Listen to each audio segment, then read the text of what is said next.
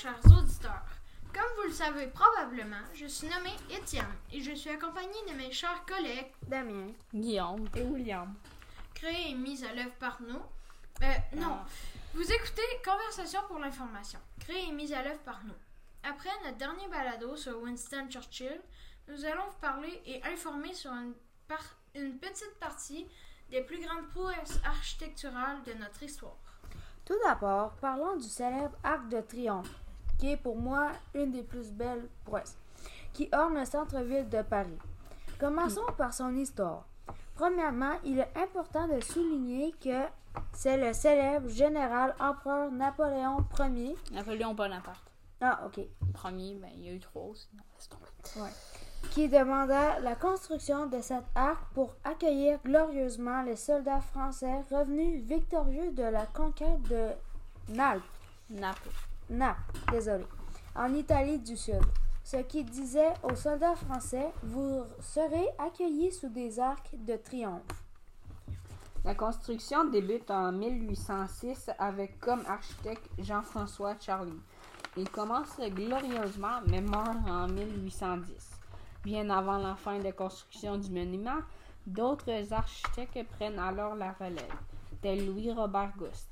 Mais il est interrompu en 1814 quand la restauration, les travaux reprennent en 1830, avec comme architecte Guillaume Abel Boulet. La construction de l'Arc de Triomphe prend fin le 29 juillet 1836. Au total, la construction de cet arc a duré 30 ans.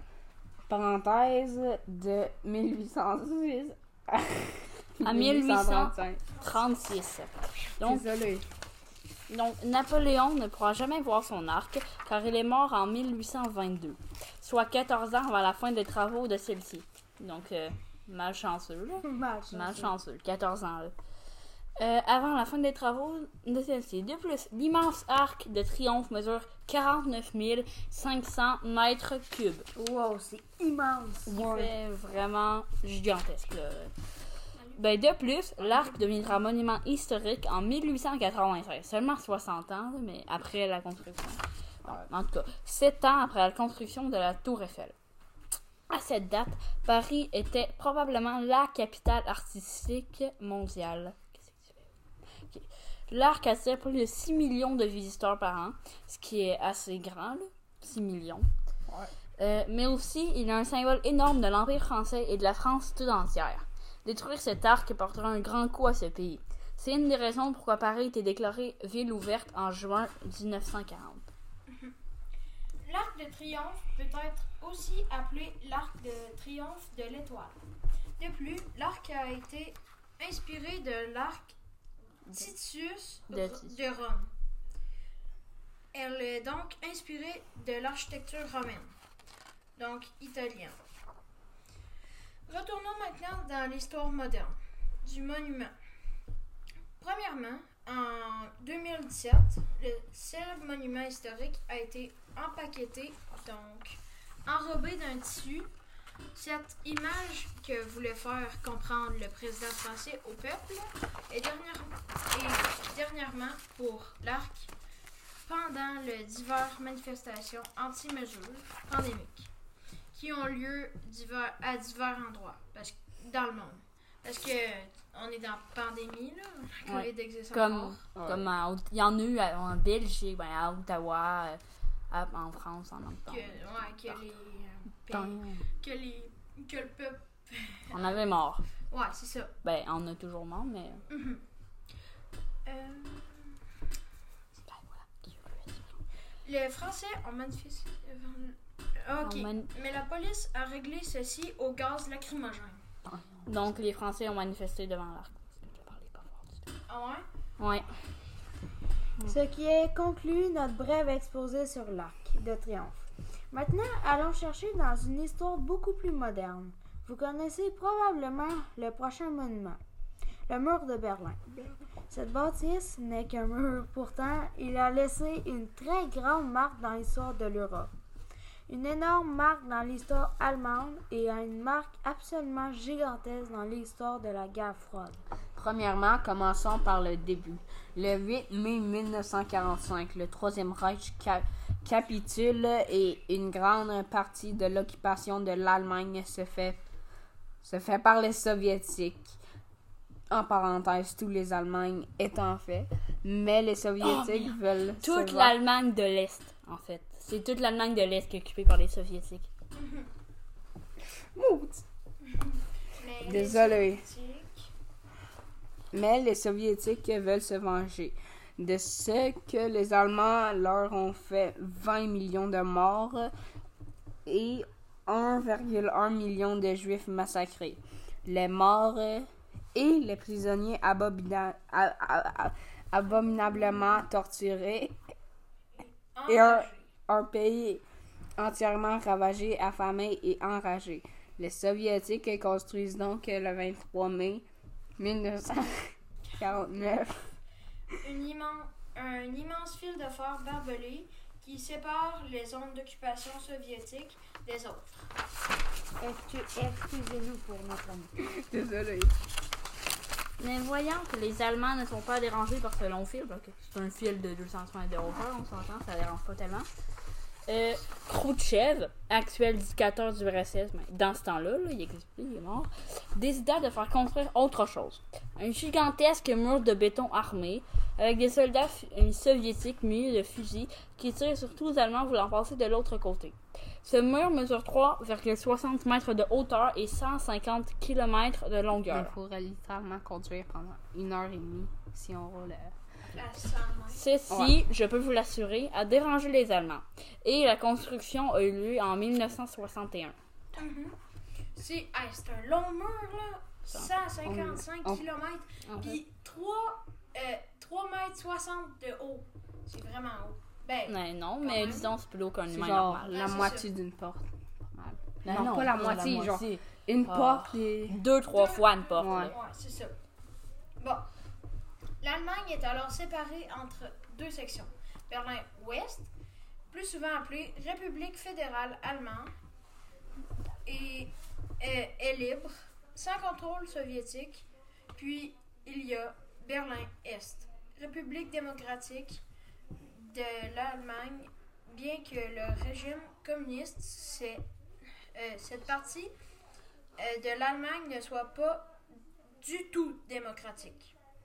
RFA, République fédérale et euh, RDA, République démocratique, c'est des raccourcis parce que plus tard dans le balado, on va dire RFA pour ça, puis RDA pour l'autre. De plus, les Allemands de l'Ouest appelaient ce mur le mur de, protection antifasciste. Ils parlent du fascisme soviétique. Tandis que les Allemands de l'Est, qui vivent sous un terrible régime communiste soviétique, appelaient le mur de la honte.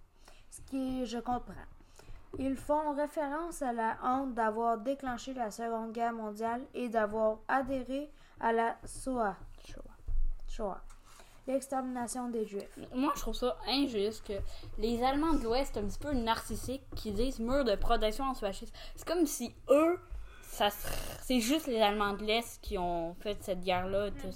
C'est Ouais. quand même un petit peu narcissique et méchant de les appeler. euh, Bon, ben, les Allemands de l'Est n'ont pas le droit de franchir le mur. Sinon, ils sont automatiquement déchiquetés par une rafale de balles soviétiques. Mais les Allemands de cette partie, de cette partie, de les Allemands ne sont pas de stupides. l'Allemagne. de l'Allemagne ne sont pas stupides, loin de là. Ils creusent de nombreux tunnels qui passent tous les murs, mais malheureusement, les Soviétiques non plus ne le sont pas stupides. Et souvent, ils repèrent les fuyards et règlent le problème très vite. Les Allemands de l'Ouest ne sont absolument pas dérangés par les murs. Ils trouvent même que les autres Allemands méritent ce qu'ils ont. D'ailleurs, à la fin de ce mur, les Soviétiques représentaient la dernière version de l'occupation en Allemagne. De plus, précisons que 136 Allemands de l'Est sont morts en tentant de traverser le mur. Ce chiffre est relativement bas quand on sait que le mur de Berlin a duré que 28 ans. De plus, les Soviétiques se servaient de ce mur pour créer une nouvelle police secrète communiste en Allemagne, la Stasi, qui faisait souffrir le martyr à ses victimes et des centaines, voire des milliers d'Allemands ont été euh, atrocement tués sous commandite soviétique. Mais Donc, en s'entend, ce mur, le, ce mur ne servait qu'à un pouvoir soviétique. Il avait. Mais en fait, est-ce qu'il les torturait ou faisait juste les Ben, tuer? s'il parlait. Ben non. William, c'est de la police, ça veut dire. Non, mais la police soviétique, on s'entend, pas la police québécoise. là. Donc, s'il répondait pas, à mon avis, il faisait tuer. mais- Mais c'est ça. Bon, c'est un peu gore. Mais bon. Enfin, le mur de Berlin s'affronte- euh, s'effondre en le 9 novembre 1800, euh, 1900. 1989, deux ans avant l'effondrement de l'URSS. Les Allemands ont des souvenirs douloureux de cette douloureuse de cette période martyre et le mur a été l'un des plus grands symboles de la cruauté des, de la dictature soviétique. Enfin, des morceaux de ce mur peuvent être achetés notamment à Montréal. Ouais. Ouais, c'est c'est un peu C'est- spécial. Ils ont transformé ouais. ça en business. Sérieux? Wow, bravo là. Bravo. Génial. C'est-tu gentil Avec ou- des Ben non. de mur. Je veux dire, on s'entend, tu transformes le signe de l'atrocité d'une guerre ou d'une occupation qui a duré 30 ans en business. C'est- Ouais. Ouais. C'est comme C'est- spécial. C'est incohérent. Maintenant que nous avons fini avec le mur de Berlin, passons à un autre monument très célèbre, mais, mais maintenant changeons de continent. Allons en Amérique du Nord aux États-Unis.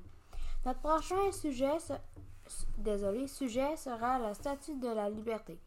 Elle a été construite le 28 octobre 1886. Visiter cette statue est une expérience inoubliable. Or, l'emplacement de celle-ci est quelque peu spécial. Elle est placée sur une île spécialement construite pour héberger cette statue. Cette île se nomme The Liberty Island. En français, l'île de la liberté. Euh, honnêtement, il y a plusieurs de les statues ont été faites en 1800, je trouve. Ouais, c'est- Euh, ben oui, Ben- 1800. Ben c'est c'est l'émergence de, Ouais. du savoir architectural, à mon avis. C'est, c'est, c'est- Quand, quand un signe pour ton pays, c'est plus comme euh, pour dire mon pays est puissant. Ouais, il est puissant, il est plus bon que toi, il est Ouais, plus c'est bon. C'est pas mal c'est de- pour diminuer les autres, en fait. Ouais, ouais, carrément. là, Mais je pense pas que tous les monuments ont ce but-là, mais Non. en connaissant pas. bien les États-Unis. Probablement. Bon. C'est-tu une des statues les plus grosses, je pense? Euh, non. Non. Non, non, je il y pense a- pas. Là, il y a une statue en, en Chine. En. Chine, ouais. Ouais, en Chine, ok. Bon, ben, le nom de cette statue euh, rend gloire à l'acte de l'indépendance américaine. Et voilà. Mais de plus, les, Améri- les Américains n'ont absolument pas construit ce magnifique monument. Ce sont les Français qui l'ont construit pour les États-Unis. Pow! Ils ont rien fait, les Américains. Les Puis ils vendent de cette statue-là après ça. hein. ouais, mais les Américains, ils, ils sont... ch- Ils, ils, Des fois, des fois, ils disent des niaiseries. Ouais. ils disent que eux sont... Ils Sont ont rien puissants. construit. Ok. Bon, ben... Monsieur Gustave. En récompense. Monsieur Gustave Eiffel, qui était l'ingénieur de la statue de la liberté, le même ingénieur que celui de la tour Eiffel, construit trois ans plus, plus tard. La statue est composée de feuilles d'or, un piédestal en béton armé, et un squelette en acier et un corps en cuivre et en métal. Dans ce, dans ce temps, cela était très luxueux. On concentre, c'est pas les Américains qui ont payé ça. Hein. Je veux dire, C'est les Français. Ouais, c'est- Les Américains, ils font chenoute. Non, ils ont fait de schnitt, là. Ok. Ok. À, à toi, Sam. Ah, ah oui. Mais un accident survint en 1916 Parle plus alors fort. que les États-Unis n'étaient pas même en rentrée d'une guerre contre la puissance centrale, l'Empire, euh, en- entre parenthèses, l'Empire allemand, l'Empire austro-hongrois et l'Empire ottoman. Une- un espion allemand fit exploser un poste d'observation non loin de la statue euh, de la statue. L'explosion fut tellement puissante qu'elle toucha le, monument et cel- celui-ci fut gravement endommagé. 100 attaches furent détruites et la main euh, tenant la flamme euh, faillit tomber et exploser. Heureusement, les Américains purent la réparer. Cette réparation coûta 100 000 piastres, c'est cher, ce qui équivaut maintenant à environ 2000 2 millions millions. de Mais dollars. en vrai, je me demande pourquoi la statue des libertés, euh, la statue de la, Euh, de la liberté. est souvent dans les films, genre. Ben, parce qu'ils Ben, sont fiers, les Américains. Ouais. Puis Oh. pas mal de films sont Puis ici. heureusement, ils ont fait une petite affaire, la réparer. Mais c'est c'est déjà ça, là. C'est pas grand chose. Quand t'as vu le film, Ouais. genre quand. Oui, d'accord. Donc, c'est à toi. Pour le côté négatif, plusieurs suicides. Font Plusieurs tête du haut suicides. de la statue. Il y en a eu un en 1929, probablement du. Euh, oui, oui, oui. Probablement dépression, crise économique. Dû au crash de Wall Street qui donna naissance à la Grande Dépression, crise économique. Désolé, ce paragraphe a absolument déchiqueté, mais c'est une erreur. Ouais. C'est bon. Un autre en 1935. Puis, encore un en 1984. Il y a environ trois suicides. Ce chiffre est heureusement très bas. Bon, euh, c'est une image, euh, Ouais, se jeter du haut de la statue, mais Ils se sont suicidés. ouais, c'est pas tellement drôle. Bon, let's go, William. Bon, ben, presque tous les présidents des États-Unis modernes ont visité cette statue, car elle est l'une des plus grands, l'un des plus grands symboles des, Des- US. D'ailleurs, dans les attentats du 11, sept- 11 septembre 2001, Ouais. la statue de la liberté était l'une des cibles. Or, avion n'a pas pu arriver à, oh, à sa destination. On a vu ça. euh, Ouais, commémoration du 11 septembre dernier. Septembre. Ce qui est étonnant, c'est que le modèle qui a servi à sculpter le visage de la statue est un visage d'une Française. Et les Américains ont tendance à être très nationalistes et patriotiques, on s'entend. Les Américains, c'est patriotes. Puis j'ai rien, rien contre ça, là, mais c'est étonnant. en plus. C'est ce qui conclut nos informations sur la statue de la, liberté. Nous allons parler du palais de Reichstag, Du Reichstag. du Reichstag à Berlin. Très beau palais. Donc, ce palais a été construit en 1894, qui date de assez longtemps, sous l'Empire allemand. En parenthèse, 1870 et 1918. C'est la date, les dates de création et effondrement de l'Empire allemand. Ah, ok. Une monarchie absolue, de plus, il a été fortement endommagé en février 1933, un an avec mon grand-père Nice. Il y a été incendié. Hi. Cet incident, cet incendie avait un but largement politique. Il avait en fait pour but ultime d'écraser le parti politique communiste d'Allemagne, laissant pour unique souverain le, le NSDAP. En fait, là, bon, cet impressionnant palais mesure 75 mètres de hauteur. Quand même. 75 mètres de hauteur. C'est quoi le NSA, euh, Eh, NSDAP? on, en a parlé, on en a parlé sur Churchill, mais c'est le Parti national socialiste des travailleurs allemands. Cet impressionnant palais mesure 75 mètres de hauteur. De plus, il est aussi appelé Place de République. Ah, je sais pas un accent allemand, allemand désolé. Place de République. Place de la République, place de la République en français. Revenons vers l'incendie. Après cet acte politique, le palais est assez bien conservé, bien que la peinture soit carbonisée et les recoins brûlés. Il est encore efficace, mais notons que l'incendie a effectivement détruit le Parti communiste allemand. Ouais. De plus, le, mai, euh, le 2 mai 1945, un- une image très symbolique prend tous les journaux d'assaut. Le drapeau soviétique flotte sur le Reichstag. Vous avez probablement déjà vu cette photographie. En plus, il, euh, Oh, l'erreur de frappe. Je vais en plus, le palais est actuellement un gigantesque symbole de la réunification allemande, allemande en de 1989. Ouais, on a, ça rapporte les murs. Oh! Ok. Bon, ben, sans oublier qu'une visite du Reichstag peut être actuellement faite au même titre que la visite du Parlement d'Ottawa. Et De la Maison-Blanche, par exemple. Hey, les humains font toutes de la business. Oui, On vraiment. s'entend, la société capitaliste, là, pfiou, grossit. Ouais. J'espère qu'ils ont ôté le drapeau nazi. Non, J'espère, ben, ben, ben, ben, ben, ok, là. C'est le drapeau allemand qu'il y a là. J'espère. Les informations sur le Reichstag étaient très courtes. Courtes. Or, courtes. or. Nous avons beaucoup de monuments sur les- les- lesquels par, par- parler et nous devons faire court. Parlons maintenant de Stone Age.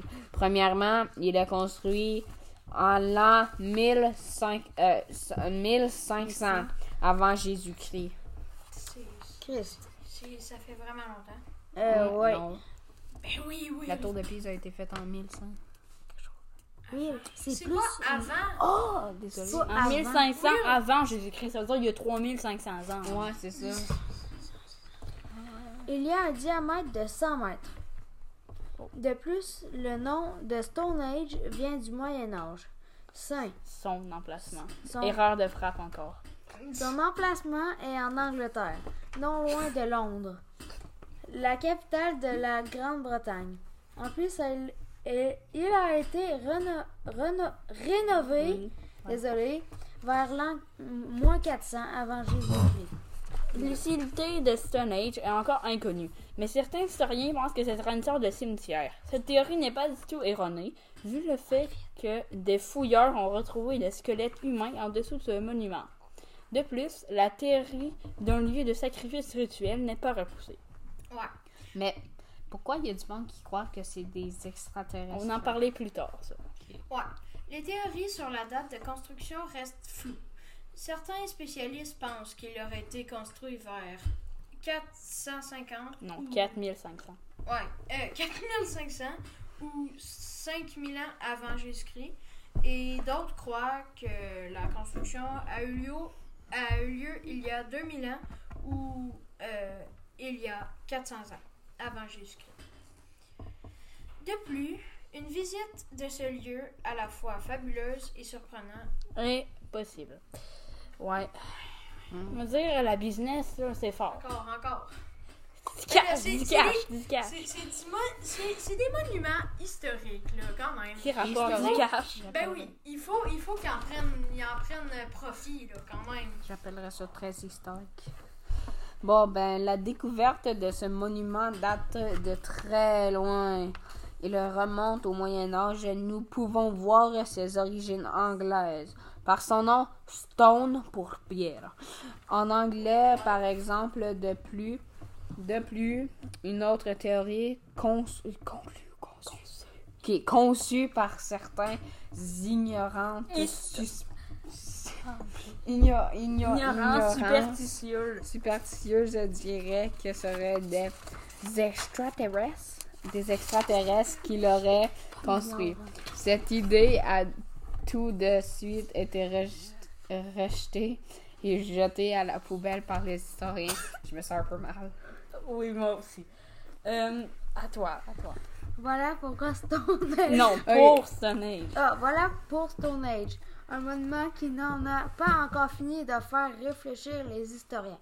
Mais maintenant, passons à un autre sujet qui étonne presque autant les spécialistes, même de nos jours, l'île de Pâques. Cette île est très éloignée du continent le plus proche. Elle est à 100 km des côtes les plus proches. Officiellement, l'île fait partie de l'Amérique du Sud. Elle appartient plus précisément au Chili, un, pays très loin sur les côtes du côté de l'océan Indien de l'Amérique du Sud.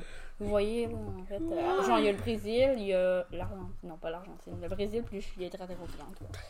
Euh, sur cette île, il y a d'étranges statues en forme d'un visage à gros menton.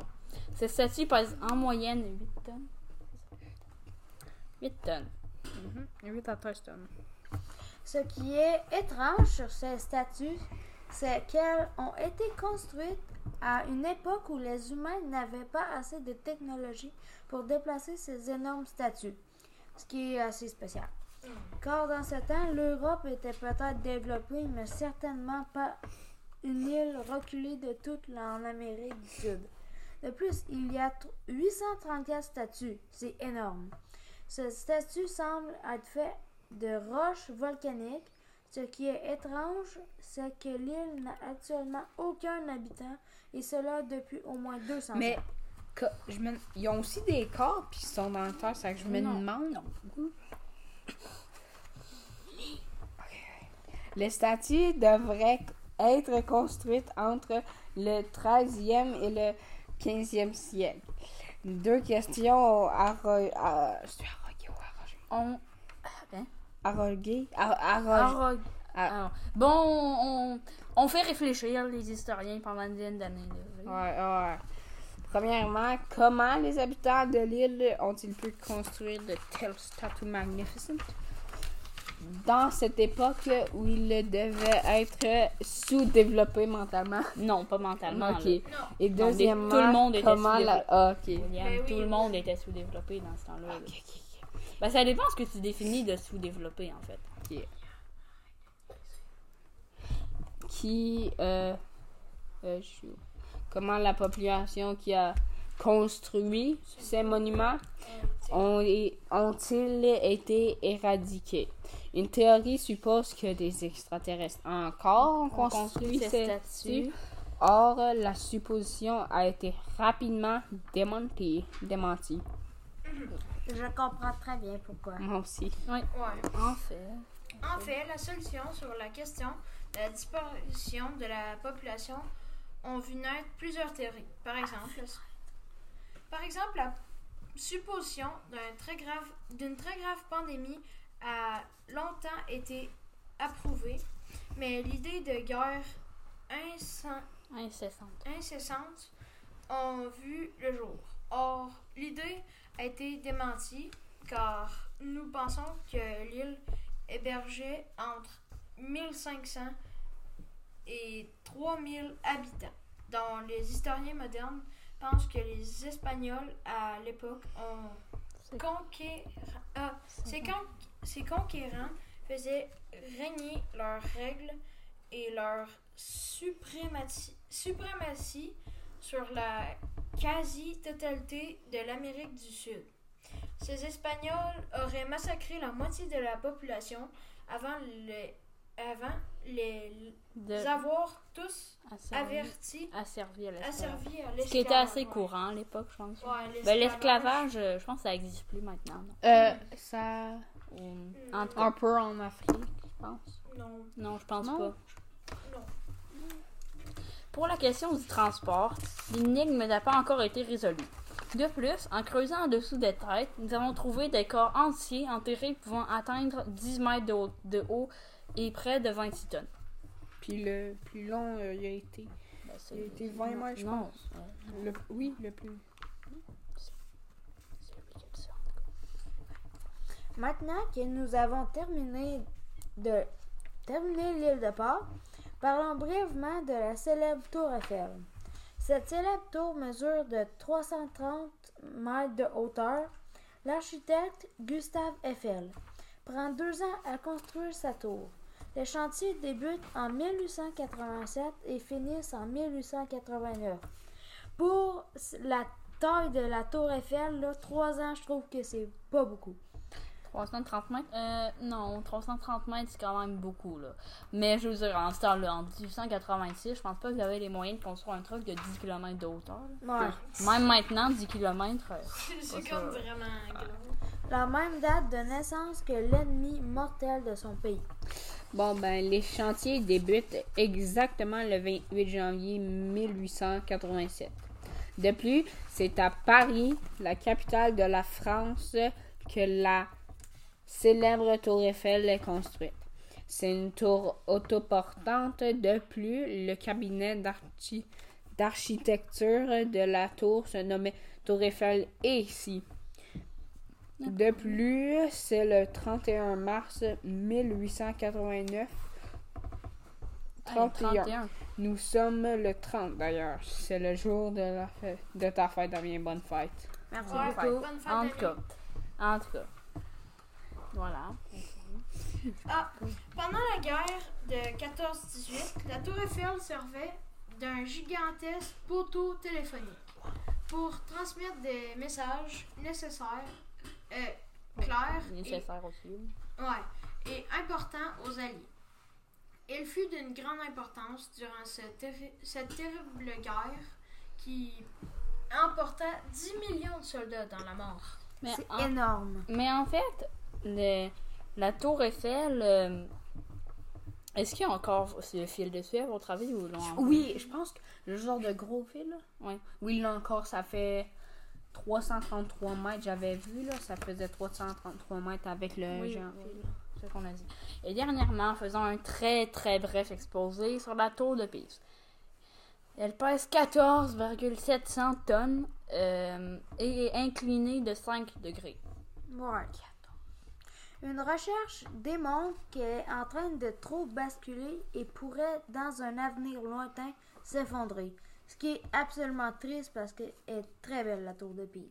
Très belle. Ouais. De plus, elle fut endommagée durant la Seconde Guerre mondiale. Hey, vraiment, on utilise tout ça pour la business, soit pour la défense. Ouais, hein? Les humains, euh, Durant des combats entre les Américains et les Italiens, Américains- les Américains ayant pour but d'envahir l'Italie, une opération manquée d'ailleurs. C'est ce qui conclut notre quatrième balado. Vous étiez sur les ondes de Big Bang Balado et vous, êtes- euh, et vous écoutiez Conversation pour l'information, créée et animée et, et mise à l'œuvre par moi et mes collègues. Moi, je suis William, mais mes par amis. mes collègues. Damien, Étienne et Guillaume. Nous espérons que ce ba- balado vous a plu. Merci de nous avoir écoutés. Bye bye! Bye.